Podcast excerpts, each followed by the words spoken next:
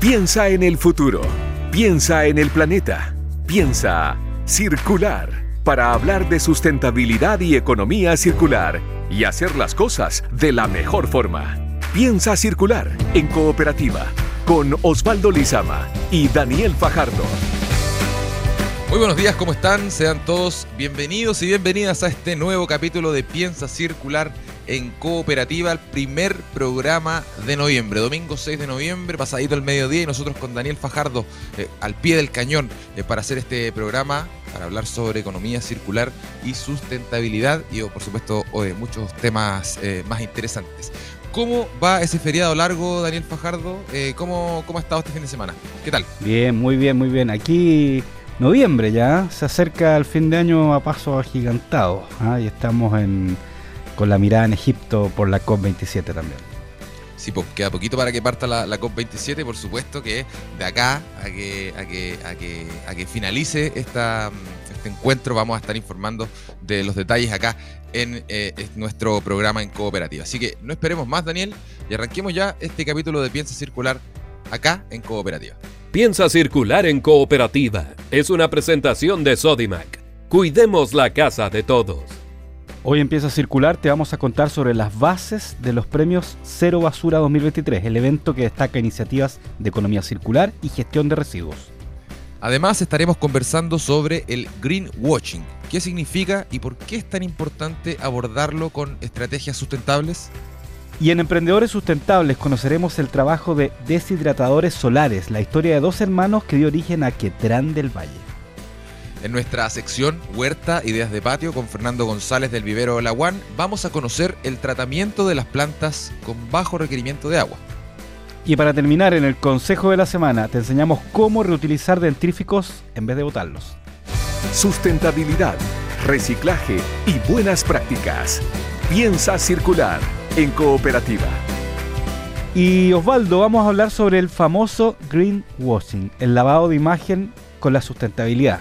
La Cámara de Diputados y Diputadas inició el estudio de un proyecto de ley que crea regulaciones en esta materia. Y para explicar un poco más sobre eh, la comunicación sostenible con respecto a este tema, estamos con Carola Moya, directora académica del Diplomado de Diseño Circular de la Facultad de Arquitectura y Diseño de la Universidad Finisterrae. Bienvenida, Carola, ¿cómo estás? Hola, buenos días. Hola, Carola.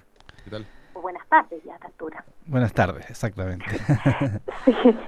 Eh, muchas gracias por la invitación y darme la oportunidad de explicar un poco más sobre qué es lo que significa el ecoblanqueado y este proyecto de ley. Ya, vamos por el inicio entonces. Posiblemente hay mucha gente que nos está escuchando que no tiene idea qué es lo que es el greenwashing y, y están en todo su derecho, no tienen por qué saberlo. ¿Nos puede explicar un poquito qué significa este greenwashing o lavado verde en, una traducción literal y, por qué regularizarlo? Sí, mira, es súper importante lo que tú mencionas, que no tiene por qué saberlo, porque en realidad uno debería confiar en que las empresas están haciendo declaraciones eh, de manera fidedigna y no que te están engañando.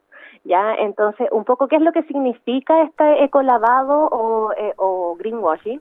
Es que las empresas se hacen declaraciones medioambientales eh, positivas que están disminuyendo sus impactos y no son tan reales, ¿ya? Esto puede ser por un error de la marca o porque efectivamente están eh, siendo vagos, es decir, que no están siendo claros en sus declaraciones, están ocultando información o de frentón es información falsa. Eso es el greenwashing, todo lo que tiene que ver con las declaraciones medioambientales que realizan las empresas, ya sea eh, como práctica de la misma empresa o de algún producto o servicio que te están ofreciendo. Eh, Carola, ¿en qué consiste esta regulación que se quiere impulsar acá eh, en Chile? ¿Por qué es importante eh, regular esta, esta práctica que muchas veces tiene como objetivo quizás captar cierto, cierta cantidad de clientes o llegar a cierta, cierto público objetivo? ¿cuáles, ¿Cuáles son los detalles de esta, de esta regulación que se quiere implementar en Chile?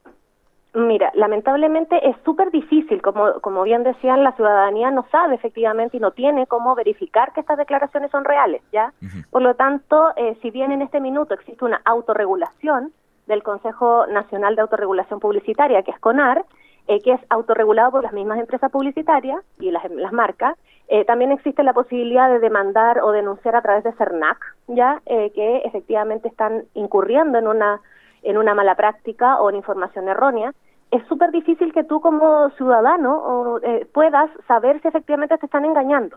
Entonces, el crear una regulación, una legislación que obligue a las empresas que si van a hacer alguna de estas declaraciones medioambientales tengan que eh, tener certificaciones eh, para poder comprobarlo, lo que están haciendo, y que tampoco traspasen impactos a otra etapa, es decir, que, se, que te digan que es un envase, el envase se puede reciclar solamente, no pueden hablar de que el producto es sostenible, por ejemplo. Entonces, todo este tipo de regulaciones es importante que estén normados para que efectivamente las empresas no caigan en este tipo de malas prácticas y no engañen a las personas.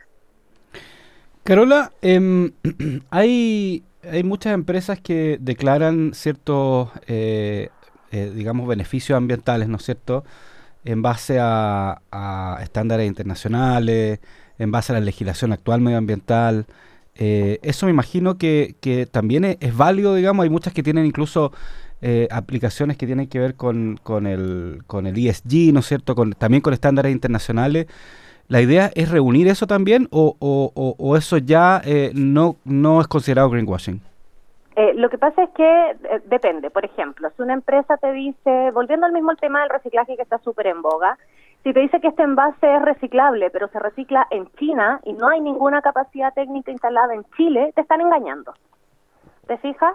Entonces, si la empresa efectivamente, lo que sí se busca dentro de, la propuesta de ley es que las empresas no puedan eh, decir que son sostenibles o, o que tienen prácticas sostenibles eh, si están eh, donde se produce el producto, aunque no sea en Chile, no estén teniendo impactos ambientales negativos. ya Por lo tanto, sí tiene este enfoque de ciclo de vida que eh, les obligaría a que en todas sus prácticas deban ser responsables, ¿ya? Y ahí hay que tener ojo, porque hay un montón de prácticas o de declaraciones que hacen las empresas que son de impacto único, ¿ya? Es decir, que si te dicen exclusivamente que el envase es reciclable, siguiendo con el ejemplo, eh, no te están engañando si efectivamente es posible acá en Chile, ya eh, porque no están diciendo que son sostenibles. El punto está en que se utilizan un montón de términos que son ambiguos. Se dicen que son amigables con el medio ambiente, que son eh, sostenibles, que son ecológicos, y en realidad eso no está diciendo nada. Ya hay que ser súper claro y pertinente con respecto a el atributo o el beneficio ambiental que están declarando. Va a ser seguramente un tema súper eh, eh, comentado si es que este proyecto de ley eh, avanza, Carola. y ahí me gustaría preguntarte tu opinión o, saber tu, tu, mirada respecto a eso. ¿Cómo crees tú que se, se podría llegar a implementar un sistema como este? Porque cuando uno implementa una ley hay que fiscalizarla para, para luego hacerla cumplir y luego además aplicar las sanciones. Sobre eso mismo te pregunto, ¿crees que las sanciones eh, eh, van a ir por, por, por, un ámbito económico, van a ir por un ámbito de acciones en pro del medio ambiente? ¿Cómo se maneja ese tema en otros países? Mira, en otros países, bueno, además del, del pago que tienen que cumplir como, como eh, sanción, ya de hecho se habla acá de que eh, la regulación podría llegar hasta 4.500 UTM, ya eh, si es que caen en esto.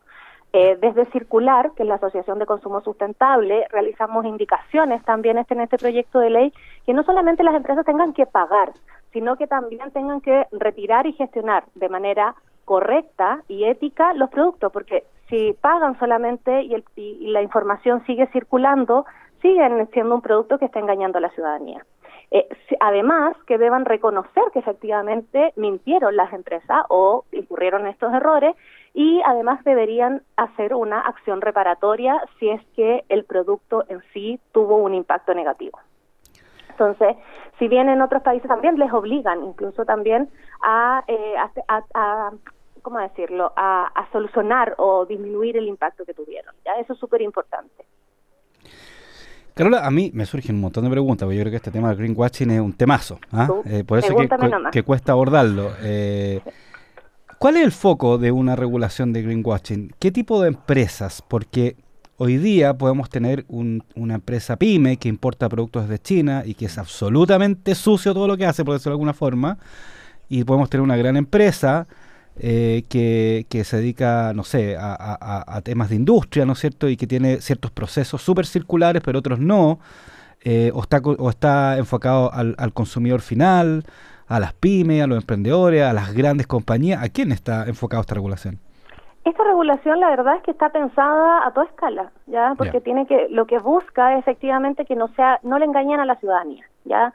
Está lo mismo si tú compras eh, en, una, en un productor pequeño o una empresa grande, lo que se busca es que sean transparentes con eh, los procesos que tienen, ya, que no te engañen. Y por eso es súper importante también que eh, las empresas capaciten a sus equipos y que no cometan estos errores, ¿ya?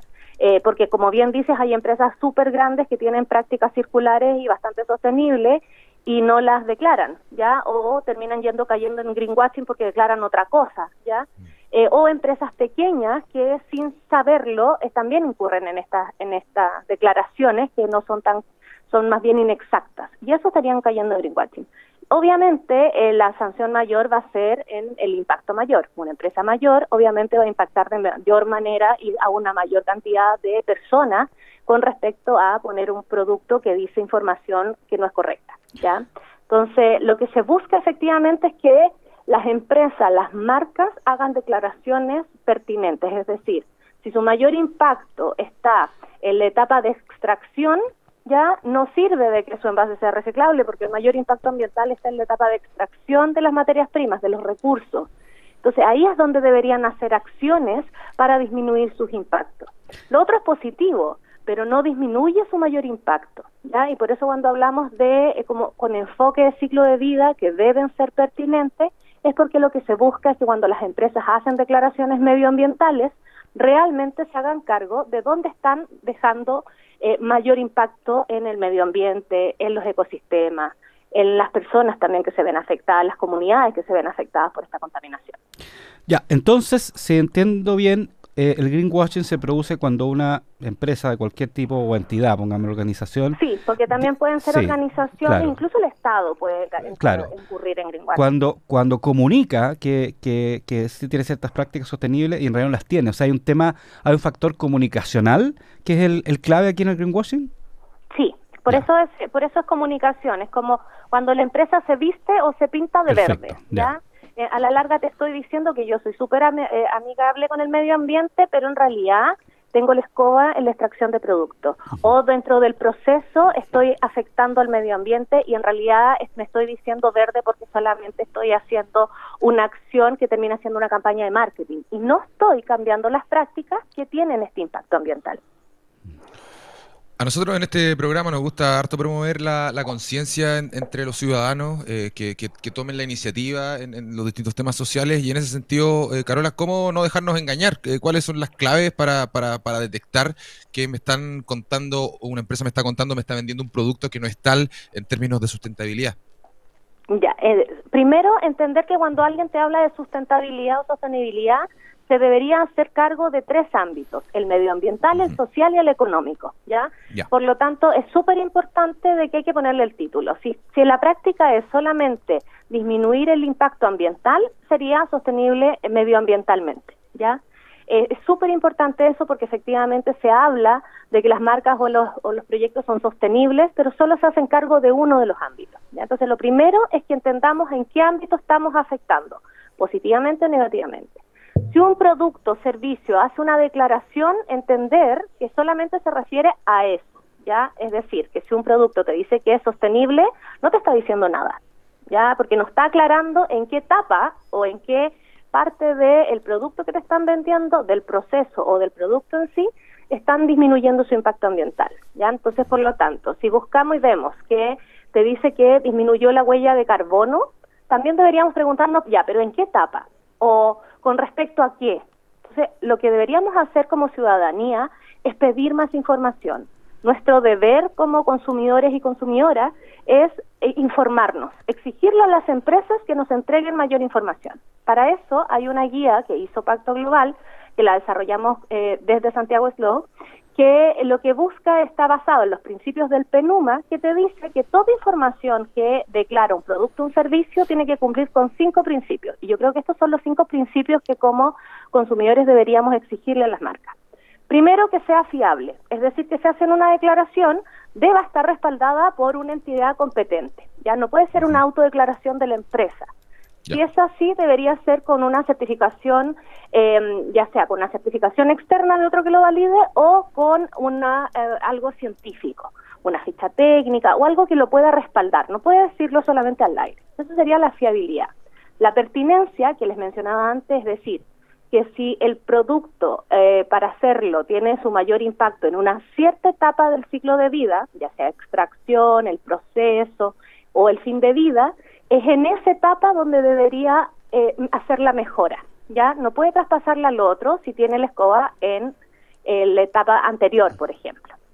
Después, las otras tres tienen que ver con que la información debe ser clara, es decir, que tú la puedas entender, cualquier persona la puede entender, por lo tanto no, sirve que sea técnica si a ti no te entrega la información que tú necesitas para tomar una decisión de compra informada.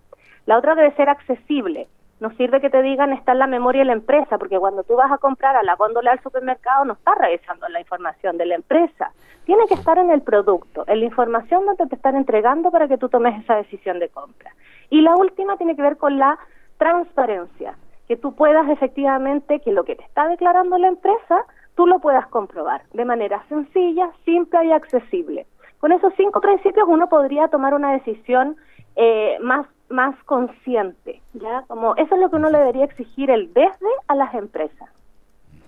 Carola, eh, eh, tomando en cuenta que viene la ley REP el próximo año, empieza con dos productos prioritarios, ¿no es cierto? Se supone que las empresas que están eh, que están obligadas por la ley REP a, valorizar un porcentaje de los productos y esto entra un sistema de gestión, el cual va reportando periódicamente y dos veces al año, ¿eso reduciría el greenwashing porque las empresas están cumpliendo con lo que están diciendo en ese caso de los productos de la ley REP?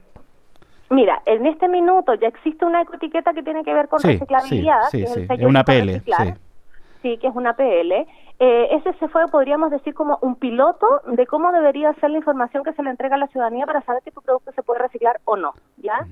Eh, lo que se está haciendo ahora, estamos desarrollando eh, con el COA de ecoetiquetado de reciclabilidad, la ecoetiqueta que debería estar implementada en todos los productos que tienen que cumplir. Específicamente estamos hablando de envases y embalajes, ¿ya?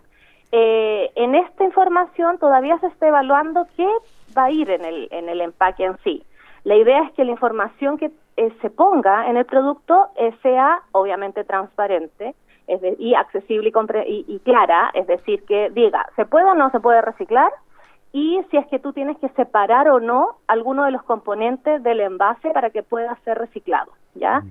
Eso está, todavía no está fijada cómo va a ser el ecoetiquetado de reciclabilidad pero efectivamente, esta, esa sería una ecoetiqueta de impacto único, es decir, que solo se refiere a la reciclabilidad del envase, ¿ya? No te habla de que el producto es sostenible, eh, disminuye el impacto ambiental, eh, tiene menos huella de carbono, no, solamente te está diciendo que el envase eh, cuenta con una ruta consolidada a nivel local que se van a hacer cargo y lo van a terminar valorizando, reciclando. Solo eso. Y con respecto a eso, claramente ayudaría a em, disminuir un poco la desinformación o estos envases que te dicen que se pueden reciclar, pero como son importados, de pronto no se pueden reciclar acá en Chile. Eso lo regular, regularizaría. Eh, el problema que vamos a tener al, inicio de la red es que los sistemas de gestión no van, no van a operar en todo Chile, ni en todas las comunas, ya porque es paulatino. Entonces, por lo tanto, de pronto en tu comuna no se va a seguir reciclando ese envase. O sea, vas a tener que esperar un tiempo en que efectivamente te lo reciban. Y ahí la información que van a tener que entregar las empresas va a ser clave porque la gente puede que se sienta engañada, ya porque va a existir una inequidad territorial. No todas las comunas van a tener la misma eh, posibilidad de gestionar los tipos de materiales. ¿Te fijas? Exactamente, sí, un camino bastante largo que queda por, recorrer. Esperemos que esta legislación avance, se vaya perfeccionando, obviamente recogiendo la opinión de, los expertos y expertas que están, que están revisando y trabajando constantemente en estos temas. Una de ellas, por supuesto, es Carola Moya, directora académica del Diplomado de Diseño Circular de la Facultad de Arquitectura y Diseño de la Universidad Finis Terrae. Carola Moya, te queremos agradecer tu tiempo eh, y la iluminación que nos diste respecto de este de este tema. Nos quedó clarito lo que es el greenwashing y lo que implica para, nuestra sociedad. Te queremos agradecer y mandarte un abrazo. Que estés muy bien. Muchas gracias por la invitación. Chao, gracias. Adiós. Una economía que le devuelve el valor a los productos. Piensa circular en cooperativa. Porque son mucho más que cobre y porque saben lo importante que es para los vecinos, el medio ambiente y el turismo regional contar con playas limpias, Coyahuasi, junto a la Corporación Municipal de Deportes de Iquique, han retirado más de 100 toneladas de residuos de las playas. Coyahuasi, mucho más que cobre. Invitamos a todas las organizaciones sociales inscritas en Construyendo Sueños de Hogar a revisar los casos beneficiados de 2022 en el sitio web construyendosueñosdehogar.cl y juntos hagamos de tu barrio el barrio en el que todos sueñan vivir. Soymac, cuidemos la casa de todos. La sequía y el cambio climático ya no son una amenaza, son la nueva realidad con la que debemos convivir y adaptarnos. Sí, el clima en el mundo cambió. ¿Y nosotros cuándo vamos a cambiar? Del aporte de todos y todas depende cuidar nuestra agua y asegurar su futuro. Cada gota cuenta. Aguas Andinas. Vamos a hablar entonces ahora sobre los premios Cero Basura 2023. Ya están los postulantes para el certamen que reconoce iniciativas ligadas a la economía circular y gestión de residuos. En su cuarta versión tendrán cinco categorías en juego. El detalle en la siguiente nota de Mariano Reyes. Reconocer las iniciativas y organizaciones que están alineadas a generar un impacto positivo mediante la gestión de residuos. Ese es el principal propósito de los Premios Cero Basura 2023.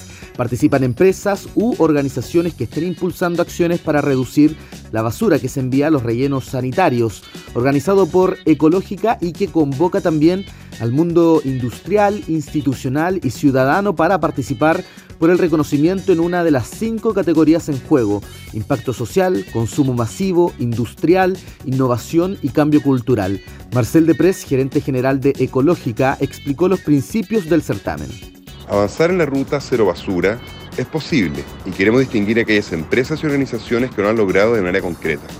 En esa línea, hacemos una amplia invitación a participar en esta instancia que busca destacar y visibilizar distintas iniciativas nacionales que trabajan día a día por el manejo sustentable de los residuos, contribuyendo a que Chile avance en la ruta de la economía circular. Los ganadores serán premiados el 11 de enero de 2023 en una ceremonia que contará con la presencia de autoridades y de un jurado multidisciplinario. En su última versión, Tetrapac, Softis, Greenspot, Ecositex y Axis fueron las compañías ganadoras. Empieza a circular. Canciones que vuelven con nueva vida.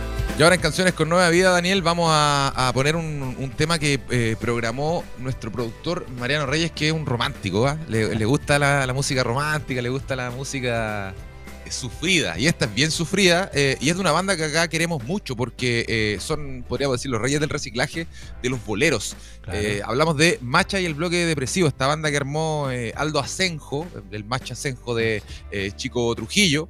Y donde tocan varias canciones de artistas icónicos de la música en español. Y en esta ocasión Mariano nos programó Lo que un día fue, no será. Esta eh, dramática canción que el mexicano José José cantó a finales de la década de los 70 y que en el 2018 se, incluyó en el, único disco que tiene hasta el momento el bloque depresivo. Así que vamos a, cortarnos un poquito las venas con este tema. Aquí en Canciones con Nueva Vida empieza a circular. Esto es Lo que un día fue, no será, eh, en la voz de Macha y el bloque depresivo. No se vayan, ya volvemos. En tus manos aprendí a beber agua. Fui gorrión que se quedó preso en tu jaula, porque yo corté mis alas y el alpiste que me dabas fue tan poco y sin embargo yo te amaba. Fue mi canto para ti, siempre completo. Sin ti no pude volar en otro cielo dejaste solo, confundido y olvidado, y otra mano me ofreció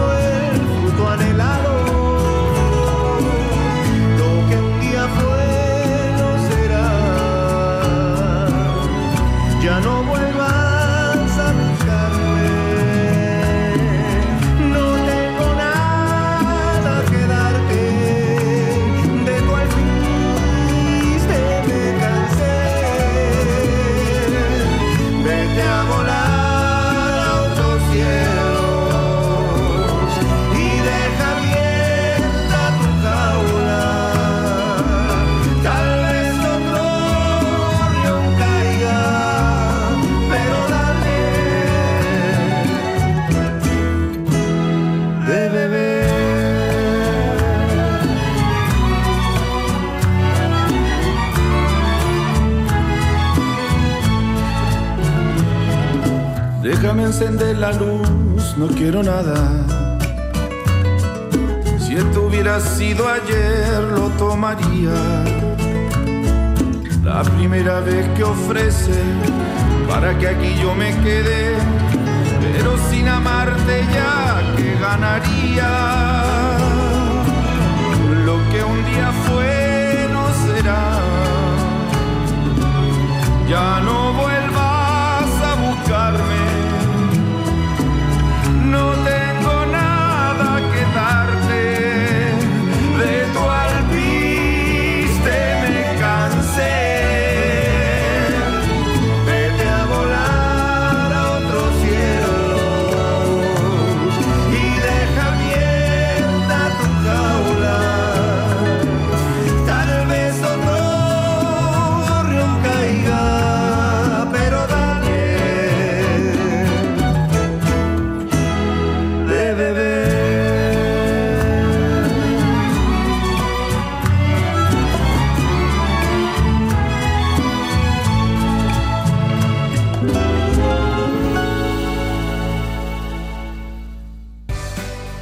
Un sueño circular.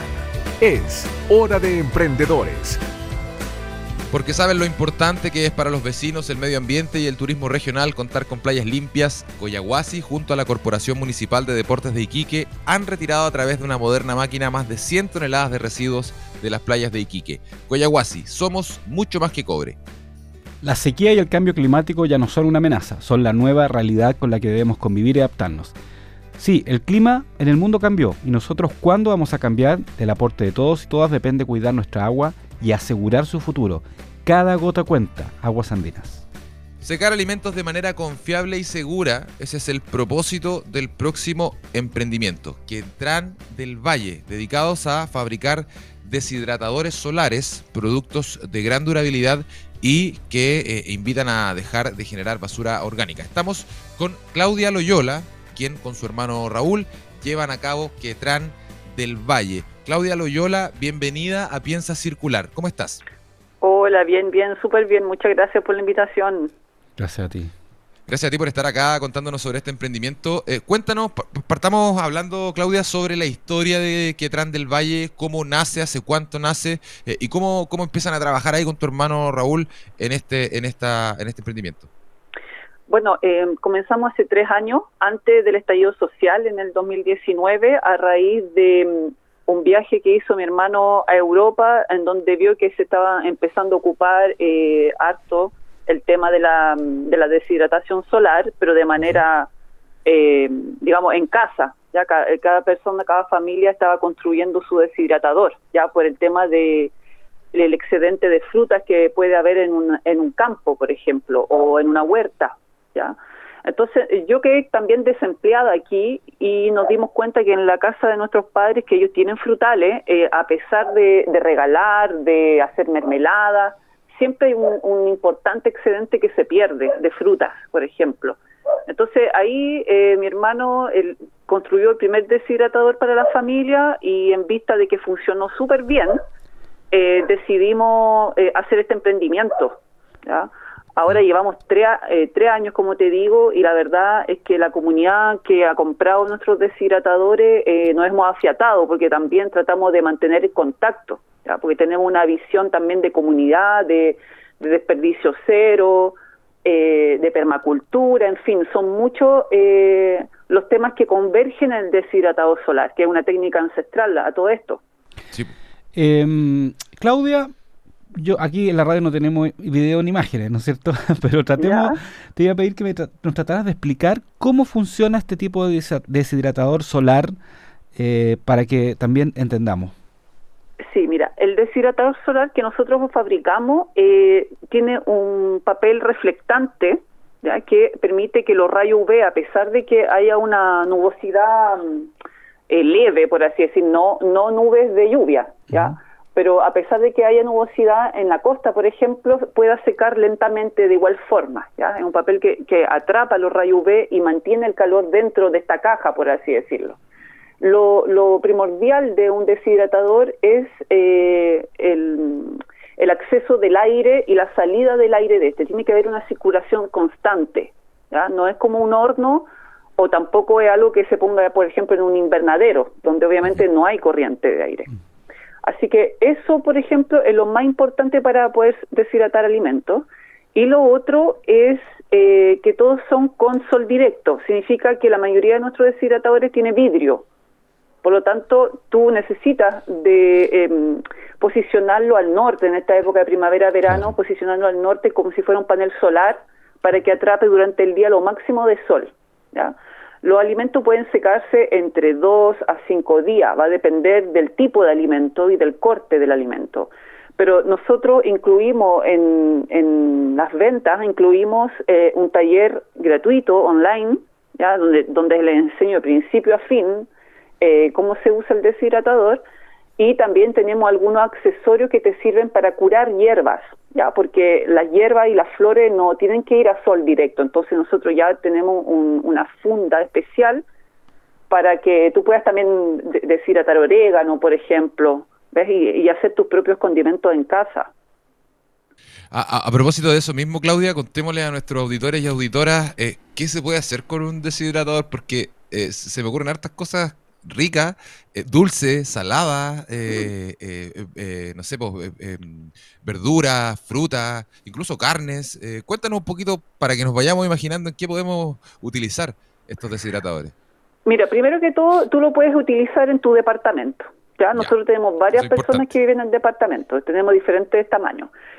puedes secar desde frutas, verduras, hierbas, em, algas, acá en la costa donde estamos nosotros hay harta alga, también lo, lo, hemos hecho, champiñones, semillas, eh, ¿qué más te puedo decir? Mira, carne, en realidad creo que hay poca gente que lo ha comprado para carne, pero definitivamente para la, la contaminación cruzada eh, deberías usarlo solo para eso.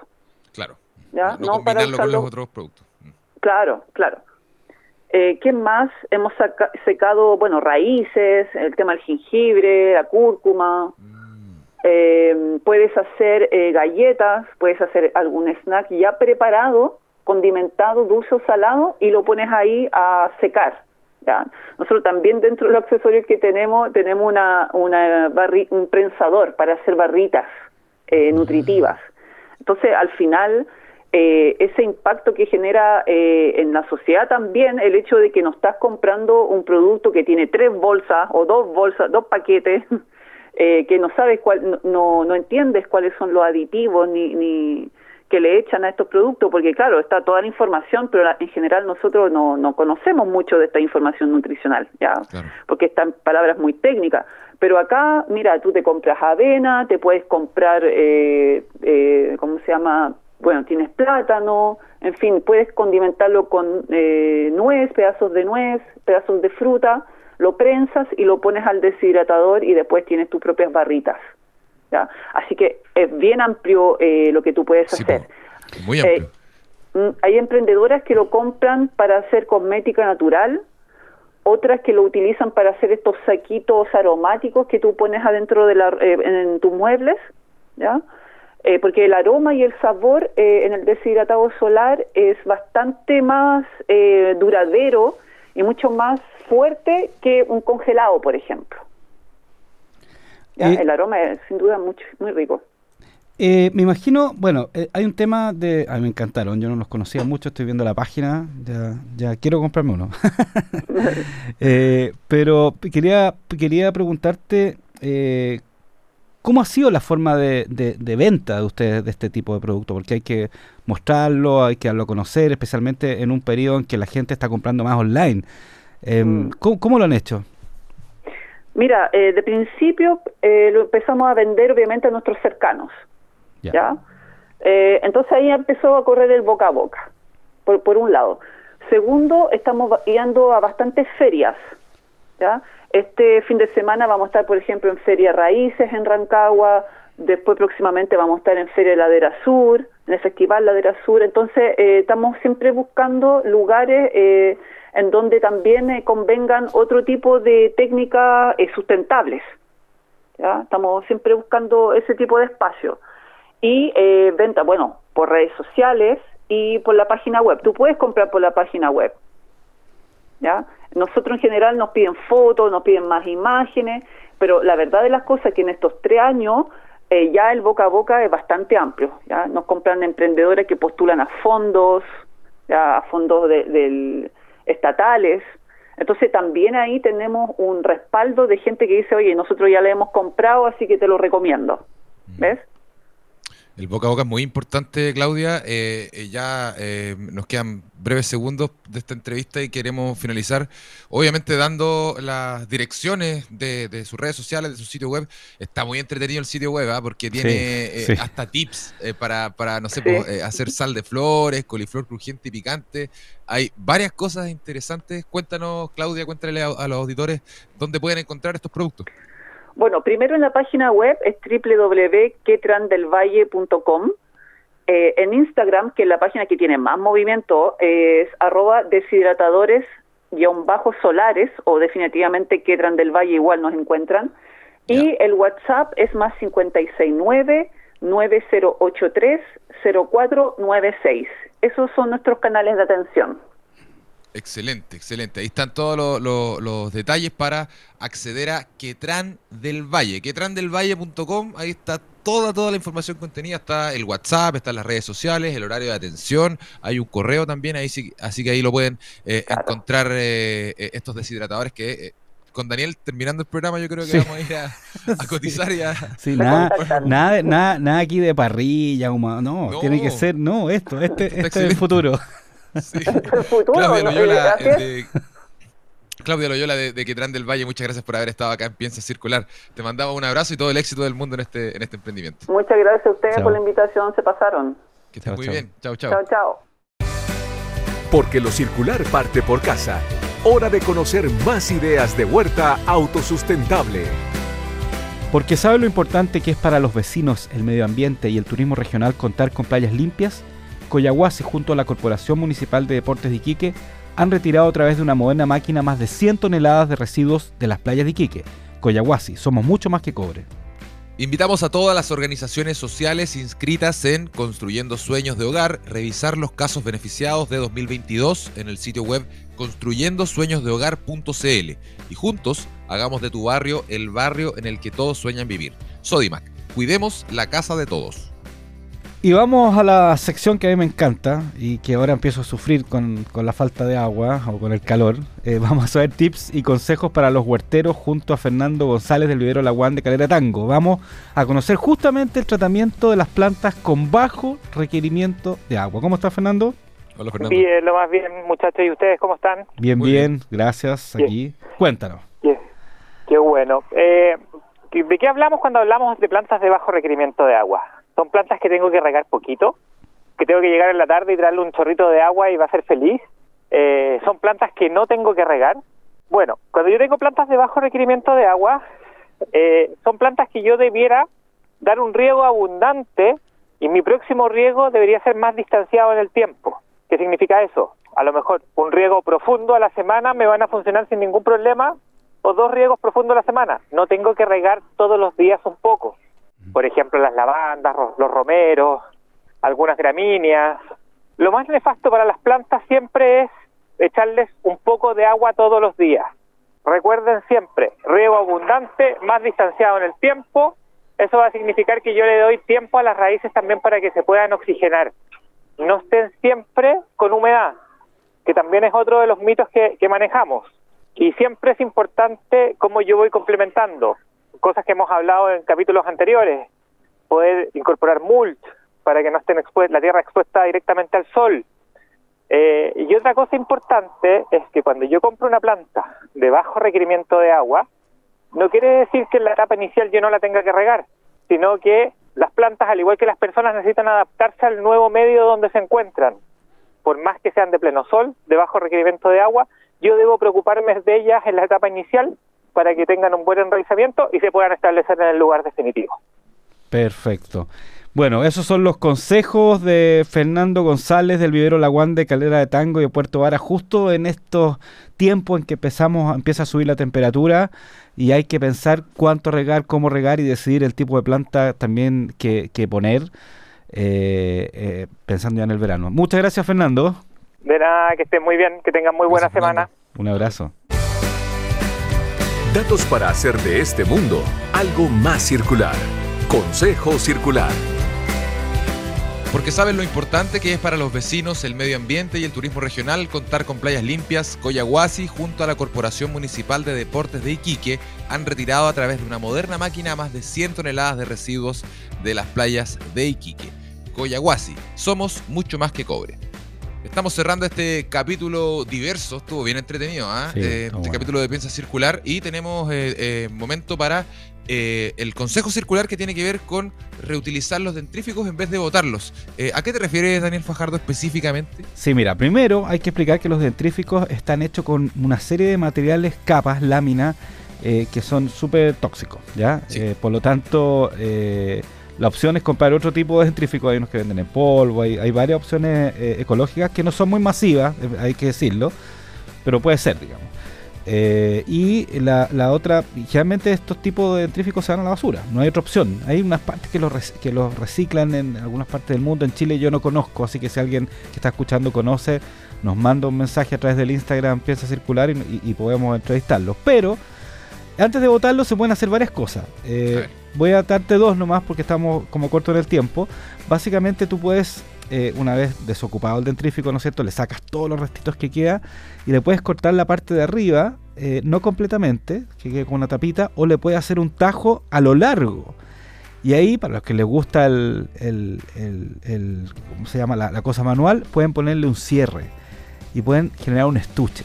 ¿ah? Un estuche para guardar de todo tipo de cosas, o sea, cosas, lápices, qué sé yo, para guardar eh, cachureos, para guardar cosas chicas. Incluso eh, eh, yo, lo, yo lo he visto que lo- se ocupa mucho para, para tener ese estuche eh, dentro de la mochila y guardar ahí, por ejemplo, el cable USB o los audífonos que siempre andan dando vuelta por todas partes. ¿O el cepillo de dientes? O el mismo cepillo de dientes, exactamente, Claro. pero queda súper firme. eh, el, el- como te digo, lo puede hacer de dos formas, por arriba, ¿no es cierto? O a lo largo, eh, como un estuche más tradicional, digamos. Esa es una forma. Y bueno, eh, aparte de esa, que, que- y te dura un montón, pues, porque es un material súper resistente. Sí, pues. Eh, aparte de eso, eh, puede servir para un montón de manualidades el material. Tú eh, lo, lo- lo- lo- lo cortas también, lo, lo expandes, ¿no es cierto? Lo limpias bien y te queda un papel, especie de papel de aluminio, súper firme que puede ser para forrar cosas, para cubrir eh, ciertos, ciertos eh, objetos que tú quieres proteger. En realidad eh, sirve mucho porque es muy, muy duradero y así no se va a la basura.